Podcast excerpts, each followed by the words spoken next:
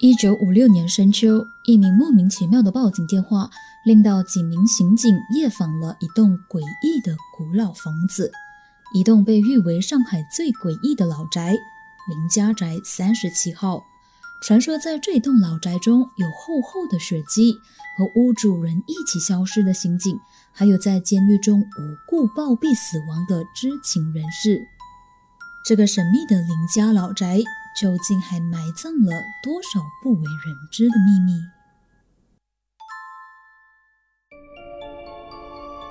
玄人、玄事、悬疑馆。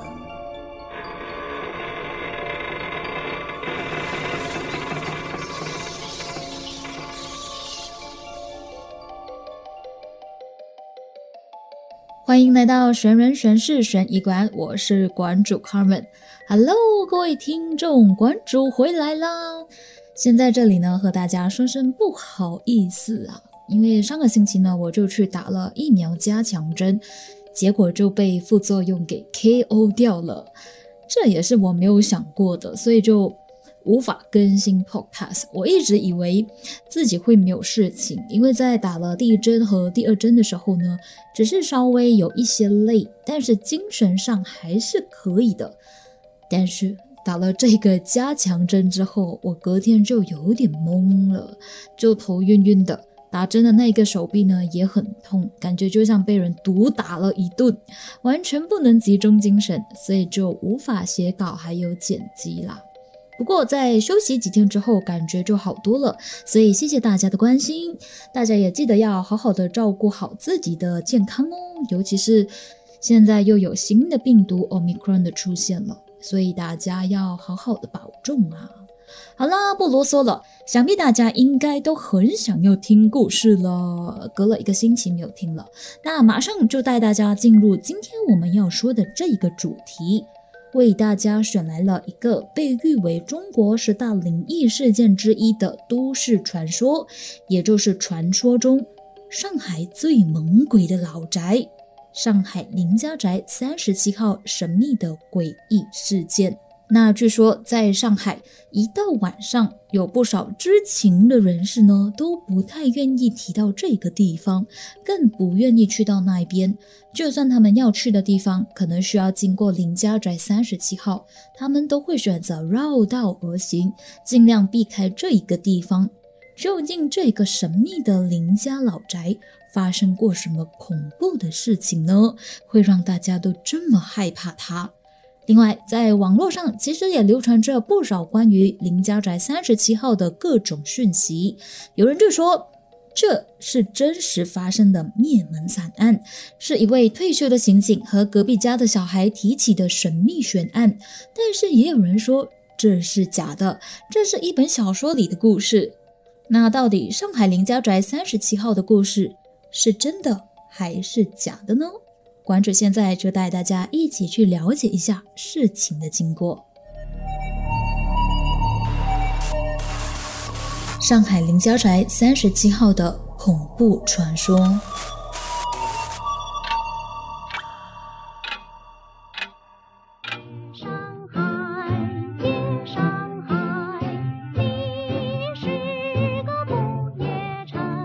一九五六年的上海武宁路，并不像现在那样满是高楼大厦、热闹繁华。当年的武宁路两旁满满都是农田、一些农宅，还有一些工厂的仓库。在当时呢，这个地方属于人烟稀少，晚上基本上没有什么人会经过那一边，或者是会在那边活动的。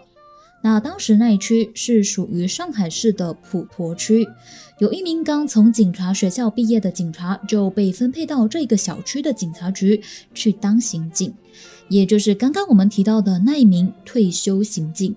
接下来发生的事呢，都是他当时经历过的。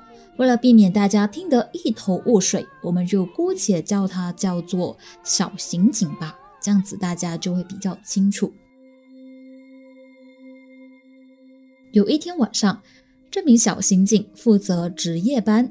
就在那个夜深人静的凌晨时分，警局里的电话忽然躁动地响了起来。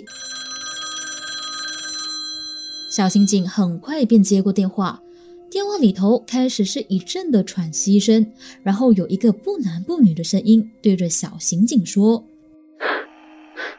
我杀了人，我是打电话来自首的。”那把声音非常奇怪，而且电话里头夹杂着许多的杂音。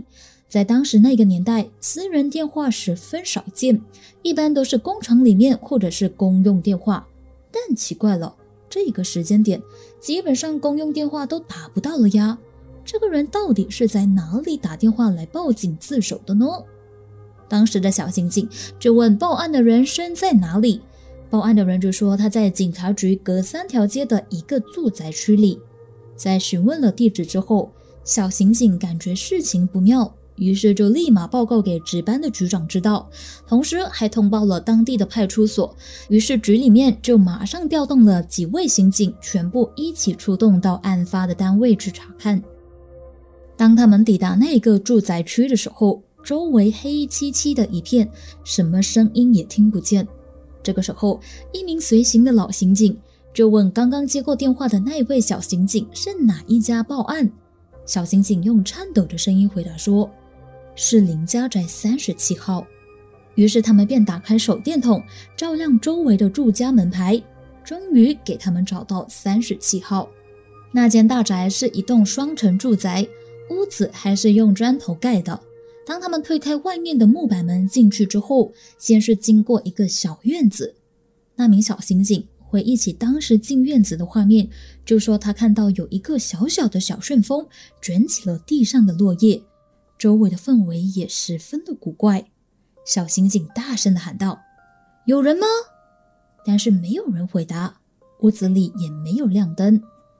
当他们想要推门进入屋子里的时候，才发现那扇木门被里面的东西卡住了，打不开。就在这个时候，前来支援的派出所民警也到了现场，他们按照惯例向附近的人了解了这间屋子的情况。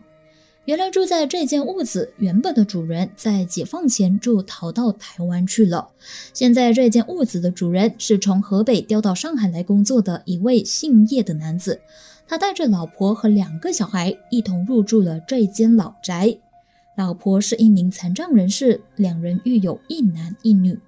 另一方面，推不开木门进不去屋里面查看的小刑警还有老刑警。最后呢，敲破了门旁边的玻璃窗，一起跳了进去。当他们进去以后，发现脚下湿湿的，一打开手上的手电筒来照亮时，就被现场的画面给震惊到了。他们脚下踩着的是满满的鲜血，现场就像一个大血池一样，整个屋子都充满着刺鼻难闻的血腥味。而诡异的是，现场这么多血。估计遇害的人应该不少，但是经过他们的地垫式搜查之后，在这栋两层楼的建筑里，并没有发现到任何的尸体，甚至连一个可疑的人影都没有。到场的法医看了现场的血量，推测案发现场的血至少是六个人的血量。诶，但奇怪了，这间屋子只有四个人在住啊，就算四个人都不幸遇害，加上凶手的话。充其量也只是五个人，怎么会多出这么多血呢？最令人不解的是，邻居向警察透露，早在几个月前，这间家的女主人早就带着两个孩子回娘家去了，男主人也消失好几天不见人影，就连那个自称自己杀了人的报案人也是神秘失踪。由于当时的技术并没有现在的发达，电话也不像现在这么好追踪，所以也就无法查到当时那一通报案电话是从哪里打来的。于是就让这起只看见血却不见被害人的案件成了一个无头悬案。为了查明真相，负责调查的刑警去了那一个女主人的老家，但离奇的是。老家的人居然说，女主人和一对孩子根本没有回过去。加上刚刚我们也提到，那间家的男主人经过调查后确实是失踪了。现在还另外发现女主人并没有回过娘家，也就是说，林家宅三十七号的整家人都一起失踪了。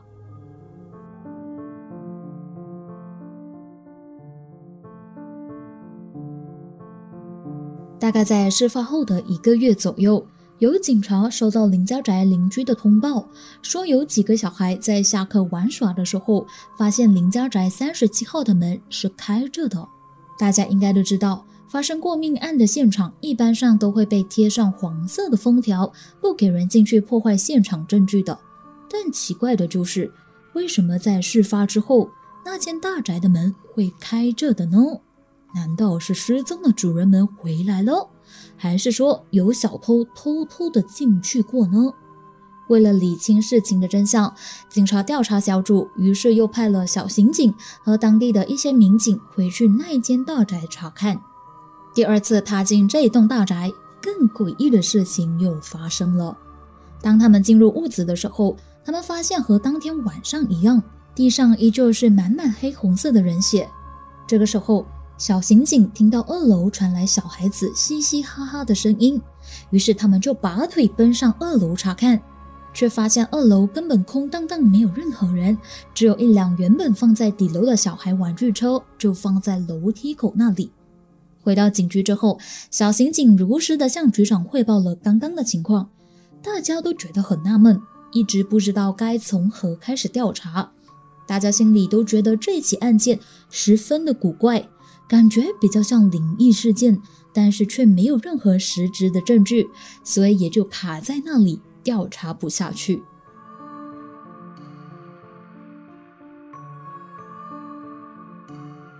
大概又过了十天左右，有邻居就向警察反映说，他们看到林家宅三十七号昨天晚上二楼亮起了灯。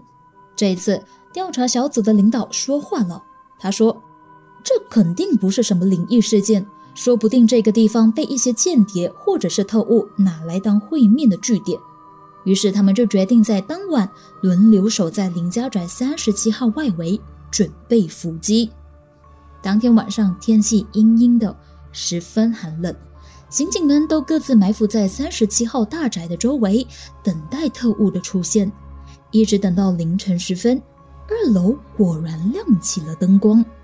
但与其说是灯光，那一点光其实更像是火光。当时带队的刑警便示意大家进入屋子里面查看，只留下两个人在外面，以防止特务逃走。三名刑警以飞奔的速度进了屋内，小刑警也是其中之一。这个时候，奇怪的事情发生了。他们进到屋子里后，发现地上的血全都消失了。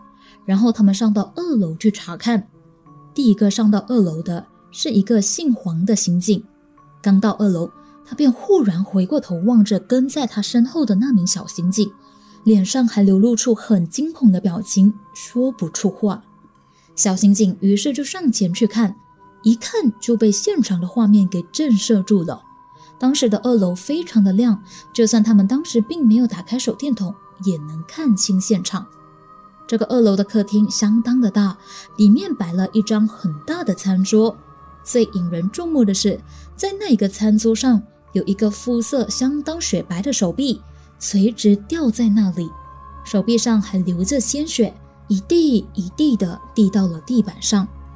就在这个千钧一发的时候，走在最后面的刑警突然大声喊：“有鬼！”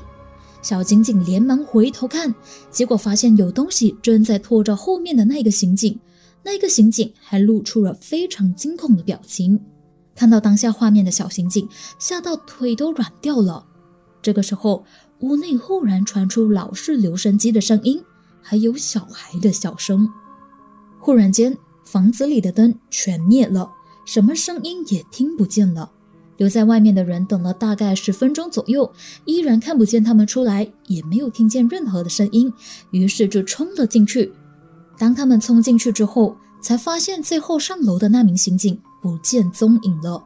一起进去的三名刑警，最后只剩下前面两名，也就是小刑警和那一名姓黄的老刑警。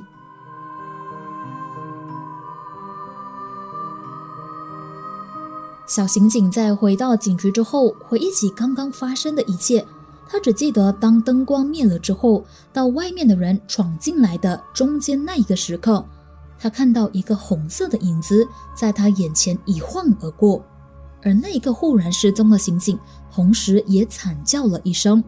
到后来有人拿着手电筒上到二楼的时候，他只看见前面那位姓黄的刑警和他自己而已。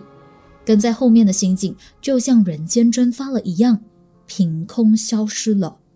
另一方面，警方在经过调查之后，发现那栋屋子并没有什么奇怪的地方，譬如说像是电影中常常会出现的暗道，又或者是夹墙之类的东西，都不存在在那一间家里，所以也就排除了有特务、有间谍这一个说法。最后，那名莫名失踪的刑警后来也被通报为因公殉职而已。但是当晚为什么现场会出现这么多血？姓叶的这一家人到底又去了哪里？那名神秘报案人又是谁呢？为什么那名刑警会忽然消失不见？种种让人摸不着头脑也理不清头绪的谜团，让这起案件显得更扑朔迷离，更被当成悬案一直放着。因为实在是太诡异了，所以有参与调查这起案件的相关人士纷纷申请调职，只有小刑警还坚守岗位。另外一名姓黄的老刑警在经过那一晚的事情之后，精神一直都不太稳定，于是就申请提早退休。为了避免引起社会的恐慌，警察局内的局长甚至还严禁当晚接触过这起案件的人对别人说出那一晚的事情。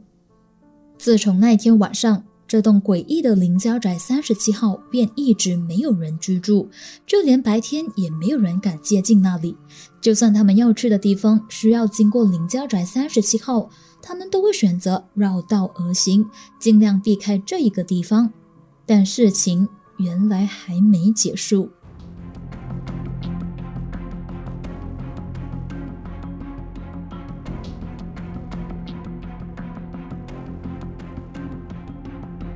过了两年后，也就是一九五八年的冬天，有民众就向警方举报了一个反革命分子。这一个人姓许，是一个帮人修补皮革的皮匠。在经过警方的查证之后，证实许皮匠是一贯道的一份子，也就是封建迷信性质的民间秘密组织。相信七零、八零或者是九零后应该都没有听过，我也是没有听过。但是五零或者是六十后的中国人呢，通常都会知道这一个一贯道。他在五十年代的时候就被政府列为邪教，而遭到残酷的镇压，就像今天的法轮功一样。那据说，在这个一贯道的组织里面，有不少拥有奇幻法术的人，例如会画符咒，然后会用来治病这些巫术等等。这些都不是重点，重点是警方在许皮匠身上找到一贯道上海组织人员的名单，里面居然出现林家宅三十七号男主人叶先国的名字，这让沉寂了两年的林家宅三十七号诡异事件。又再一次浮现在人们的视线里。许皮匠当时向警方提供了一个很重要的线索，那就是在林家宅三十七号诡异的事情发生后的一个月内，他曾经和林家宅三十七号的男主人，也就是叶先国先生见面。他还补充道，其实他小时候就认识叶先国了，那时候呢是一九二四年清末光绪的时候。这时候的警方就疑惑了。因为在叶先国登记的身份证上，出生的年份写的明明是一九三三年，怎么可能许皮匠会在一九二四年就认识叶先国了呢？盘问许皮匠的警察生气的质问他，并叫他别再胡说八道了。可是许皮匠却发誓，他真的是在一九二四年，在他的老家河南伏牛山认识叶先国的，直到最近一次见到叶先国。便是林家宅三十七号事发后的一个月，也就是一九五六年的十一月，他们在玉佛寺里面见面了。警方于是就接着问他：“你们见面的时候，叶先国跟你说了什么？他在一贯道里面属于什么身份？”水皮匠回答道：“叶道护法其实一早就退出一贯道组织了，我只是刚好碰见他，便和他打个招呼。”没想到过了这么多年没见面，他居然一点都没有变老，反而比我当年认识他的时候还更年轻了。我一度不敢相信自己的眼睛，最后还是凭着叶先国脸上的痣，我才认得出是他。许皮匠的口供让这起本来就诡异的案件变得更古怪了。究竟林家宅三十七号频频发生怪事，是否和男主人叶仙国有关呢？许皮匠一开口就以叶大护法来称呼叶仙国，到底他是什么人？而且究竟他是在什么年份出生的？没有人可以回答。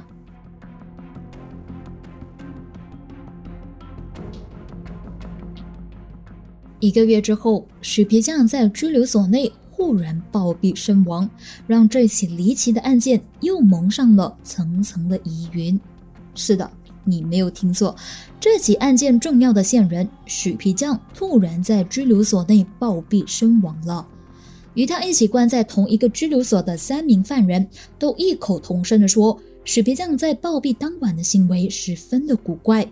他一个人对着墙壁说了许多莫名奇怪的话，好像是在和空气争论着。后来又像是对着墙壁苦苦哀求些什么东西，他们当时都以为许皮匠发神经了，所以也就没有多加理会他。没想到第二天醒来的时候，却发现许皮匠断气了，而且他死前依然是面对墙壁坐着。最奇怪的是，法医在许皮匠的身上找不到任何的伤痕，而且他的脸色异常的红润，根本就不像是突然暴毙身亡的人。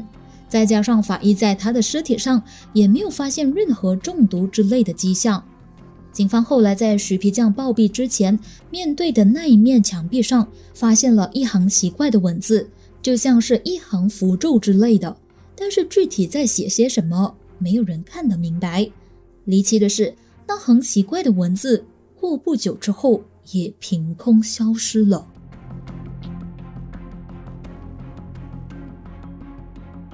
为了查明真相，调查小组调阅了所有关于叶先国的档案。这时，他们才发现，原来叶先国的父亲也叫做叶先国，但是这个老叶先国并没有死亡记录。那么，许皮匠认识的人到底是叶先国的父亲，还是小叶先国呢？因为如果按照许皮匠的描述，他在一九二四年认识叶先国的时候，他已经是四十多岁的人了。到了一九五六年。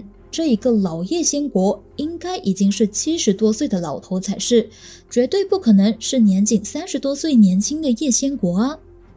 眼见谜团越来越多，调查小组于是就决定先在上海下通缉令，追缉叶仙国归案协助调查；另一方面，则派人到许皮匠的老家，也就是河南伏牛山去调查，顺便取证。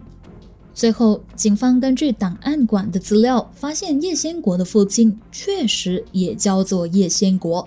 但是奇怪的就是，就连叶先国的阿公也叫做叶先国，也就是说，他的祖宗三代都叫同样的名字，就是叶先国。这就奇怪了，怎么会有人帮自己的孩子取一个和自己一样的名字呢？而且连孙子也一样。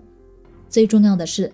这三个一样叫叶先国的人都没有死亡记录，除非这个叶先国从头到尾都是同一个人，否则不可能三个人都同时同名，而且没有死亡记录的吧？就在这个时候，有人报警说在江西龙虎山附近看到叶先国。与此同时，上海林家宅三十七号最近又发生了一些怪事，于是调查小组就兵分两路。队伍 A 就到江西龙虎山去追捕叶先国，队伍 B 则回到上海去查看林家宅三十七号到底发生了什么怪事。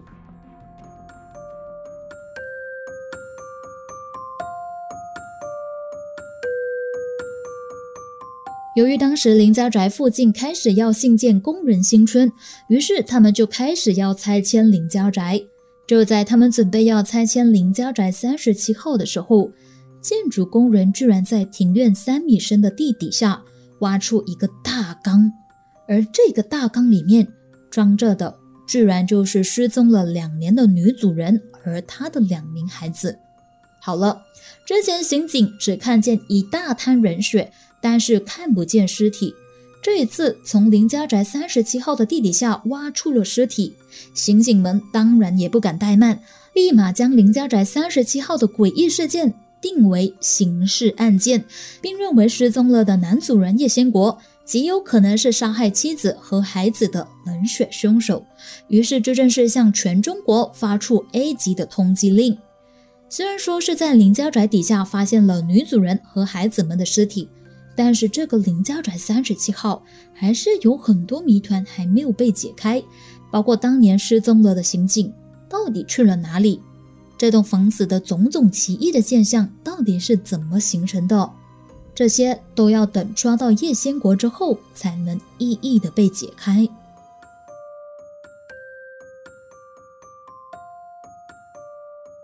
两个星期之后，负责到江西追捕叶先国的队伍 A 终于成功在江西龙虎山抓到叶先国，并第一时间安排他回到上海协助调查。由于这起案件相当的诡异，所以警方也以特别的方式来拘留叶先国。警方将他关在一个特殊的单人囚室中，等待警方对他进行审讯。叶先国在被押回上海的整个过程中。就像精神病患一样，一句话也不说，甚至连一粒米或者是一滴水也没有吃过和喝过。不管警方问他什么问题，他都只是眼神呆滞的看着天花板发呆。警方眼见无法从他的身上盘问出什么线索，于是就安排他去接受精神治疗，希望他可以录取口供，为这起灭门惨案提供线索。就这样。叶先国先后三次被拉去做了三次不同层次的精神鉴定，在一次照 X 光的治疗中，差点就让在场的人都吓个半死。因为叶先国脑部 X 光照出来的结果就是，他居然是一个没有脑袋的人，也就是说，他整颗头里面是没有脑的，只剩下头颅而已。与此同时，法医的鉴定报告也出炉了。法医在解剖叶先国老婆和孩子的时候，发现他的老婆和一对子女的尸体居然毫无腐烂的现象。法医还补充说，外表看上去呢，根本就像是活人，完全不像是已经死了两年多的尸体。最后，警方在没有办法的情况下，只好安排叶先国回到林家宅三十七号去准备案件重演。那时是一九五九年的四月某个晚上，警方带着叶先国回到林家宅三十七号的旧址。为什么说是旧址呢？因为它已经被拆迁了，已经变成了一个废墟。而这一次的行动，之前参与过调查的小刑警也有份参与。就在他们抵达林家宅三十七号旧址的时候，叶先国忽然哈哈大笑了起来，那种笑是非常诡异。而且让人不寒而栗的。就在他笑着的同时，周围竟然起了一层薄薄的迷雾，这让站在林家宅外围的人都看不清里面的刑警还有叶先国。当时也在现场的小刑警就表示，他当时其实很想走进迷雾里面看看发生什么事，但是当他靠近的时候，发现迷雾中竟然有很多闪闪的金光出现，而且漂浮在空中。那些金光看上去就像是符咒，当时的他根本无法靠近这些符咒。等到迷雾散去过后，叶先国居然不见了，而陪同他进去废墟的三名刑警也已经昏倒。后来昏倒的这些刑警在醒来之后表示，他们当时看到迷雾出现之后，便用手枪顶着叶先国，防止他趁机逃脱。但是。这时候的他们看见令人恐怖的景象，就是那一栋已经被拆除的林家宅三十七号，居然重新出现在他们的眼前。他们几个人就站在那个客厅里面，然后二楼也传来孩子们的笑声。而这个时候，叶先国就像风一样飘进了墙壁里面，不见了。他们看见后，立马向着那一面墙壁开枪。但是墙里面有一股很大的力量，将他们瞬间给击昏了。而他们醒来之后，就已经躺在医院里了。这么没有科学根据的供词，就算是出自刑警的口中，也难以叫人信服啊。但是这起诡异的案件怎么办呢？应该要怎么处理呢？据说警方最后将这起古怪的案件。定义为灭门杀人案来 close file，并在官方的档案里面记录了叶先国是因为自己的特务身份败露了，所以先杀死了老婆和一对子女后，再自杀身亡。那究竟叶先国是一个怎样的人？为什么他好像有一股神奇的力量呢？有人就说他应该是古时候那些修道成仙的人吧。也许大家当时看见的叶先国。根本不是一个四十多岁的男人，而是一个活了很久的永生人。这也解释到为什么他的爷爷、爸爸还有他是同名字的，因为他们根本就是同一个人呢。另外，也可以解释到为什么许皮匠在多年后重遇叶仙国的时候，叶仙国完全没有变老的迹象。另外，也有人怀疑叶仙国的老婆和孩子们应该也是和他一起修炼成仙，所以为什么他们的尸体在死了两年之后都没有腐烂？同时，也有人说这起案件和秘传千年的道教成仙术，也就是太阴炼形有关。所谓的太阴炼形，顾名思义，就是借助太阴之气重新修炼神形。修成之后呢，你就会脱胎换骨，才有机会成仙。那相传明代道士刘志明将他的三卷九天秘法，就是某种道术的法术，传给了叶仙国，所以叶仙国是一个懂得善用道术的法师。至于大家在林家宅三十七号看见的奇幻现象，很有可能全部都是道术中的藏眼法，就是我们常说的隐眼法。他们也认为叶仙国可能并没有消失，他也许只是进入了另一个空间成仙去了。这起充满神奇色彩的诡异悬案就这样被画下了句点。而林家宅三十七号那一区后来也被改建成为可以容纳两万户房子的工人新村。但是那名失踪的刑警，还有在拘留所忽然暴毙的知情人士许皮匠，为什么会忽然死掉呢？就没有人知道了，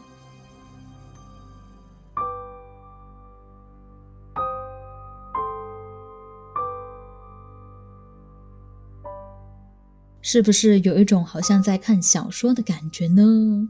其实我也觉得是，感觉呢有很多不可思议的事情同时发生，然后那一个情节感觉就像是电影桥段或者是小说里面的梗一样。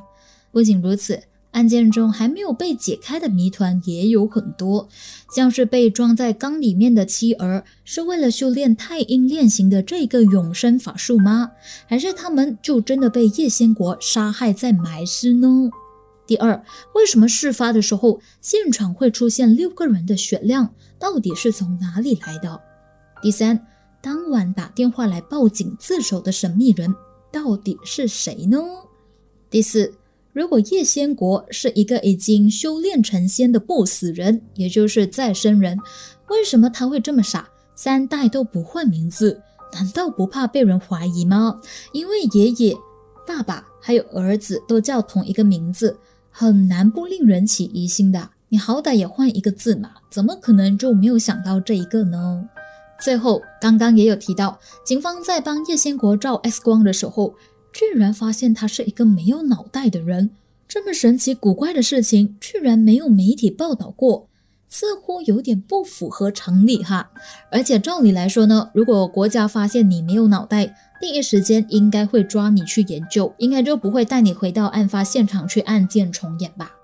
那在一开始，馆主也有提到，由于这件事情的事发经过实在是太过诡异了，以至于后来都被人广传。而且还被选为中国十大灵异事件之一。重点是，有网友就发现说，林家宅三十七号神秘的灵异事件根本就是假的，它是网络小说《上海灵异录》第一章节里面的故事。整个故事内容呢，就是以那个老刑警的口吻来叙说一个个似真似幻的灵异故事。诶，这个时候。声称自己知道一些内情的人又站出来发言了。那名知情人士就表示，林家宅三十七号的神秘事件的确是一个真人真事。刚刚提到那个网络小说《上海灵异录》的第一章，就是根据这一件真人真事改编而成的。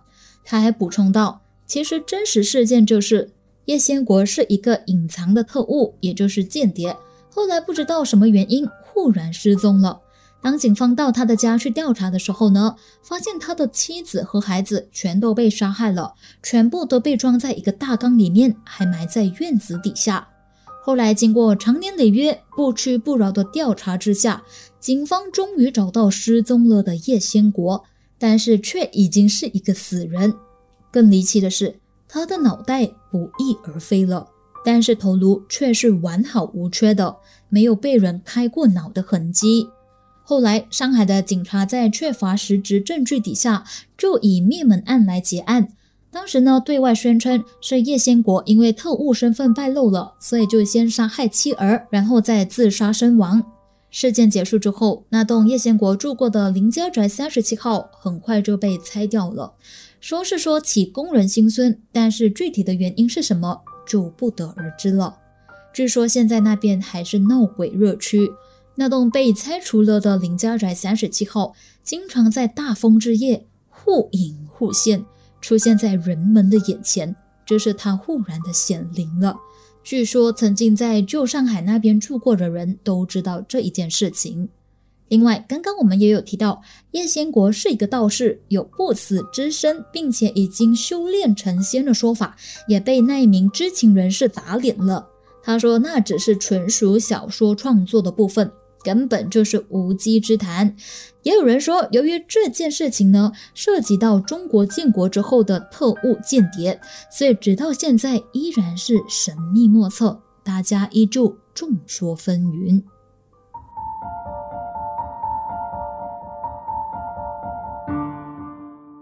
由于这起案件发生的年代算是有一点久远了，所以网上流传的种种说法也无法获得考证了。由于没有一个确实的答案，加上还有很多的谜团还没有被解开，所以这个故事一直到现在依然被大家流传，甚至还被当成灵异的题材做成鬼屋，去吸引大家一起到这栋诡异的房子探灵。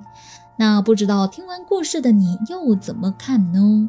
你会比较偏信于这是一个小说的情节，还是说你相信这是真实发生过的？只是说可能被人流传太久了。每个人都加一些自己的东西，最后就变成一个流传多年的诡异都市传说。我是觉得还蛮像小说情节的啦。在网上呢，可以找到的资料其实也不多，而且都是大同小异的，所以也无法比较说到底是真还是假。只是说，大家一提到上海林家宅三十七号，可能就会联想起它的主人叶先国，还有他修炼成为再生人的故事。所以大家就当做一个灵异故事来听听就好啦。那在这里也先和大家预告一下，下个星期呢将会有我们的圣诞灵异特备，大家最爱的。所以我又来真故事了。如果你有在圣诞节期间，或者是平时有遇到什么灵异事件，想和听众朋友们一起分享的话，都欢迎你把它写成文字，然后 DM 悬疑馆的 IG 给我哦。又或者你可以将故事录成音档，然后将它 email 至 museummysteries 二零二一 at gmail.com 给我，谢谢大家。哦，对，录音的朋友呢，千万不要用 IG 直接录给我哈，因为我下载不到。或者呢，你可以将录好的音档上载到云端，然后再将那个链接丢给我也可以。好了，最后还是不厌其烦的要说一句：有什么心得或者是建议想和关注我或者是其他听众朋友们分享的，都欢迎你到悬疑馆的 IG 去留言。